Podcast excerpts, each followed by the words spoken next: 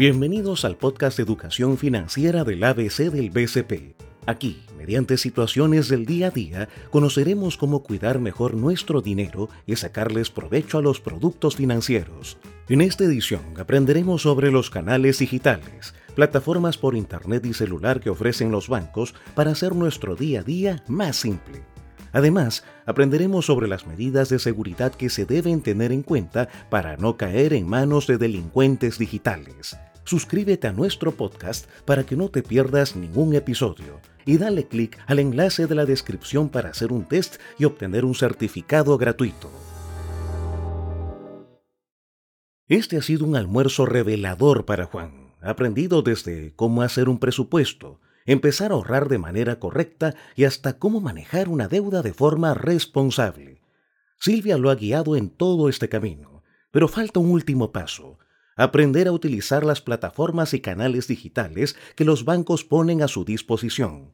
¿Qué beneficios tienen y sobre todo, qué cuidados de seguridad debe tener en cuenta?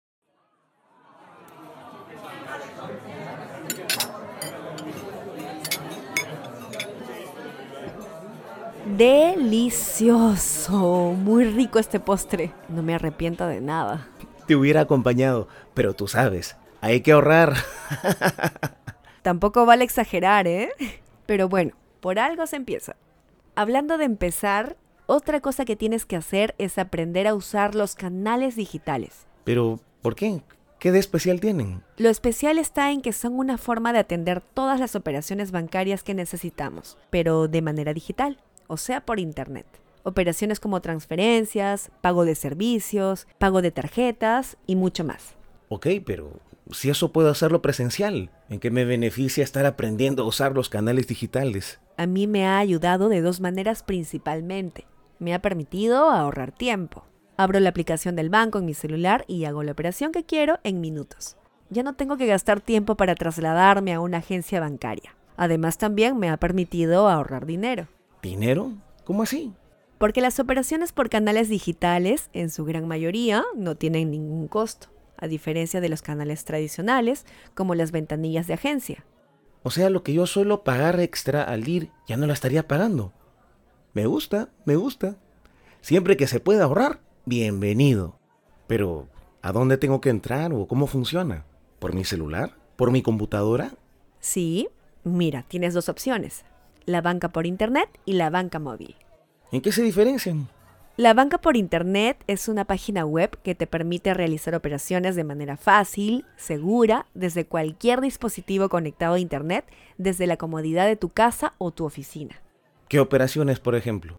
Puedes hacer consultas de saldos y movimientos, transferencias, pago de servicios y pagos de tarjeta de crédito y préstamos. Todo eso desde la chamba en mi casa. Buena voz. Sí, y la banca móvil es la aplicación que te permite hacer operaciones desde tu celular, desde cualquier lugar en el que te encuentres. Descargas la app de la banca móvil desde el App Store o Google Play Store, al igual que bajas cualquier aplicación en tu celular. Yo tengo Android. ¿Ahí cuál es? Ahí es Google Play.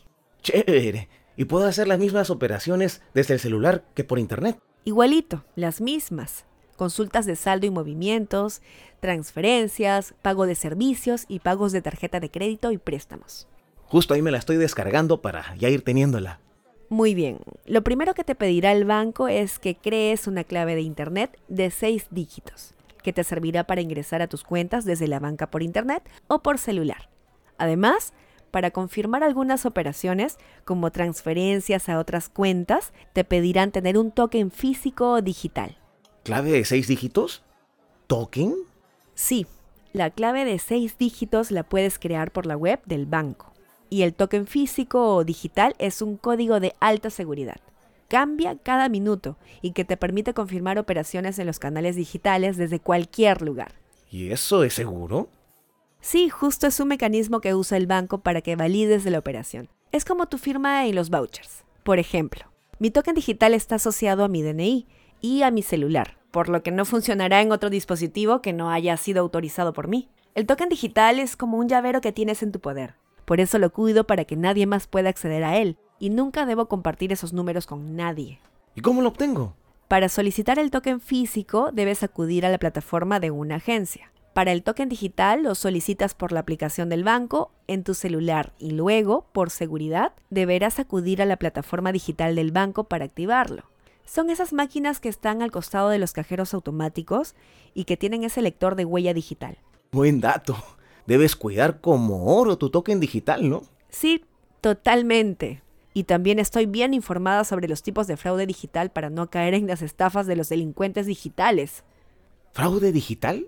Sí, los delincuentes son muy creativos. Pero para evitarlos siempre debes conocer sus trucos. Así como debes tener cuidado con el mundo físico, en el digital también debes tener en cuenta varias recomendaciones de seguridad. Por favor, cuéntamelas. Calma, calma, ahora te los digo. Pero vayamos pidiendo la cuenta.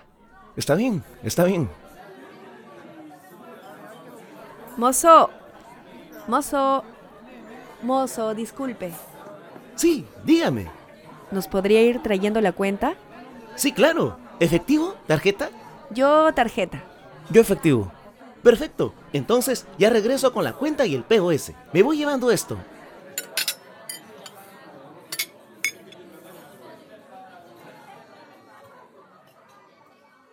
A ver, cuéntame entonces, ¿qué tipos de fraude hay? ¿Cuáles son los más comunes? Hay tres tipos de fraude que comúnmente utilizan los ciberdelincuentes. El primero de todos ellos es el phishing. ¡Salud! No, se llama phishing. ¿Y qué es eso? Básicamente consiste en que por correo electrónico falso o cuentas falsas en redes sociales te piden ingresar a una página web que parece la página oficial del banco, pero que en realidad es falsa también. Rápidamente te piden ingresar tus datos personales y tu información confidencial. ¿A qué le llamas información confidencial? Los números de tu tarjeta, tu nombre completo, fecha de vencimiento de tu tarjeta, tu clave secreta, tu clave token físico o digital, el código CBB, esos tres números que están detrás de la tarjeta de crédito, y cualquier código de validación que suele llegar por mensaje de texto o correo. Esos son confidenciales. Lo debes cuidar y no dárselos a nadie. Entonces esos datos los debo cuidar. Sí, y si los defraudadores obtienen esta información, pueden utilizarla luego para extraer dinero de tus cuentas o realizar compras por Internet. ¿Qué otra hay? El que le sigue es el smishing. ¡Qué nombres más raros! Pues sí. ¿Y ese en qué consiste? Es muy similar al anterior, solo que lo hacen a través de un SMS o mensaje de texto falso. Ahí te piden ingresar a un link y te redirige a una página web que parece la página oficial de tu entidad financiera, pero en realidad es una página falsa. Nuevamente aquí tratarán de que ingreses los datos confidenciales mencionados anteriormente. Uy, sí, de esos me han llegado varios. Siempre me parecieron medios raros y no le hacía caso. Ahora ya sé que eran fraudes probablemente. Aunque parezca mentira, muchas personas han caído en estos engaños esperanzados en solucionar problemas con sus cuentas, cuando en realidad les estaban robando información. Qué rabia, la verdad. Dijiste que eran tres. ¿Cuál sería el último? Verdad. El último se llama Bishing. En esta, mediante una llamada telefónica, una persona se hace pasar por un trabajador de tu banco para solicitar información confidencial con la excusa de actualizar tu información o darte acceso a una tarjeta exclusiva. Hasta los muy sinvergüenzas pueden decir que te están alertando de que se ha hecho compras con tu tarjeta y que por eso necesitas darles tus datos para validar que esas operaciones no han sido hechas por ti. Eso es el colmo. Sí, pues, recuerda, el banco nunca te llamará para pedirte datos confidenciales. Un tip adicional, los delincuentes apelan al sentido de urgencia. Te asustan con problemas con tus cuentas. Por ejemplo, diciéndote que tu cuenta ha sido bloqueada, así que desconfía de toda comunicación que te haga tomar una decisión apresurada. Con lo que me has dicho seré el doble de cuidadoso. Y también se lo diré a mis papás, que a veces son un poco distraídos con esos temas. Totalmente. Aquí está su boleta. Aquí está lo mío. De aquí se cobra lo mío, por favor. ¡Listo! Gracias. Muy amable. Gracias a ustedes. Espero que lo hayan disfrutado. De todas maneras. ¿Vamos? Sí, vamos. Hasta luego.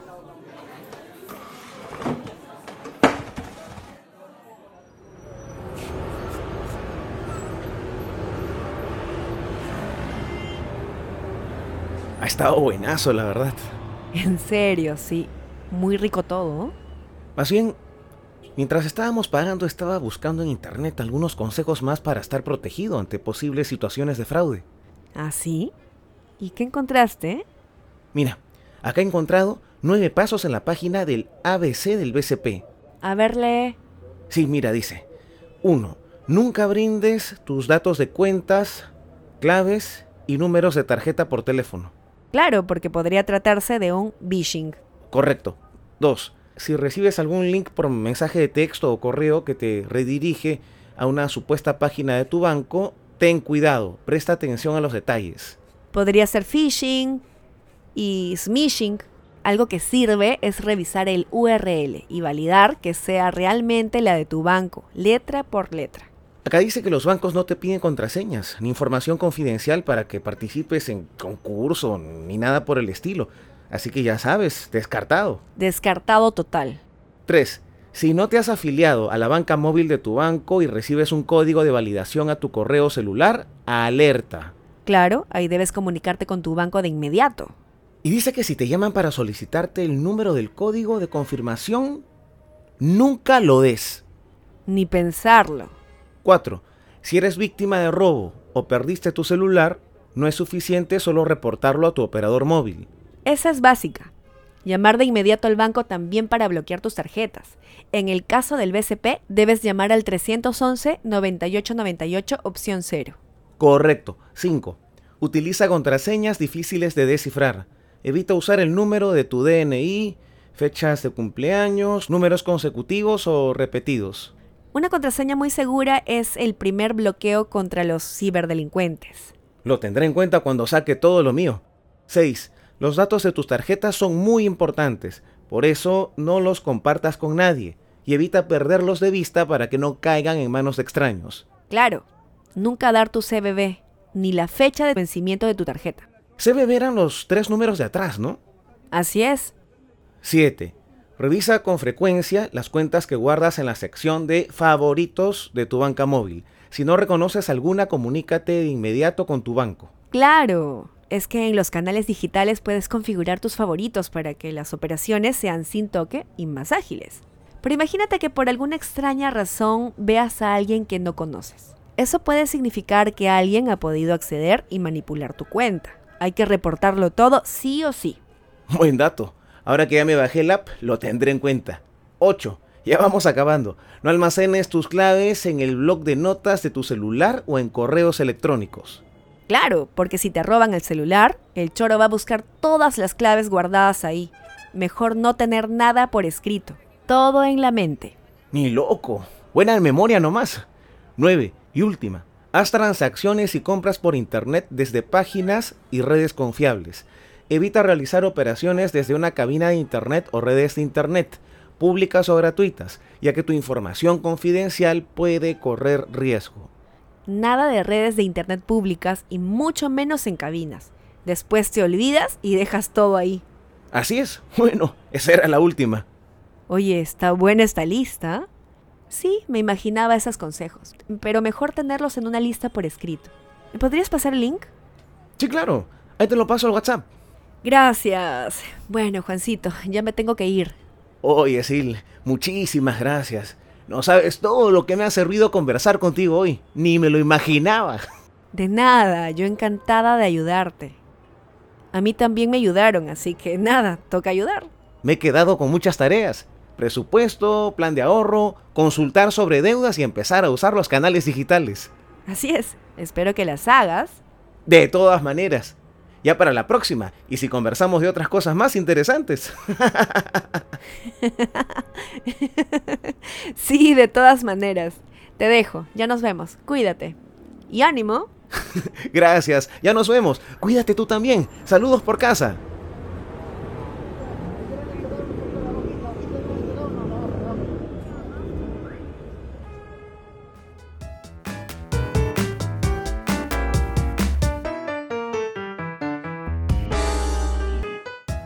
Juan tuvo el almuerzo de su vida, aprendido un montón sobre cómo mejorar sus finanzas personales. Eso sí, ha quedado con muchas tareas pendientes que deberá poner en práctica si realmente quiere mejorar el manejo de su dinero. Desde armar un presupuesto, ponerse a ahorrar para sus planes, aprender sobre los tipos de deuda que puede adquirir para lograr sus objetivos y todos los canales digitales que tiene a disposición para facilitarle la vida. Con educación financiera estamos seguros de que su salud financiera mejorará y sacará adelante todo lo que se proponga. Demuestra que eres un capo en educación financiera. Ingresa al link de la descripción y haz el test para recibir un certificado del ABC del BCP por este módulo.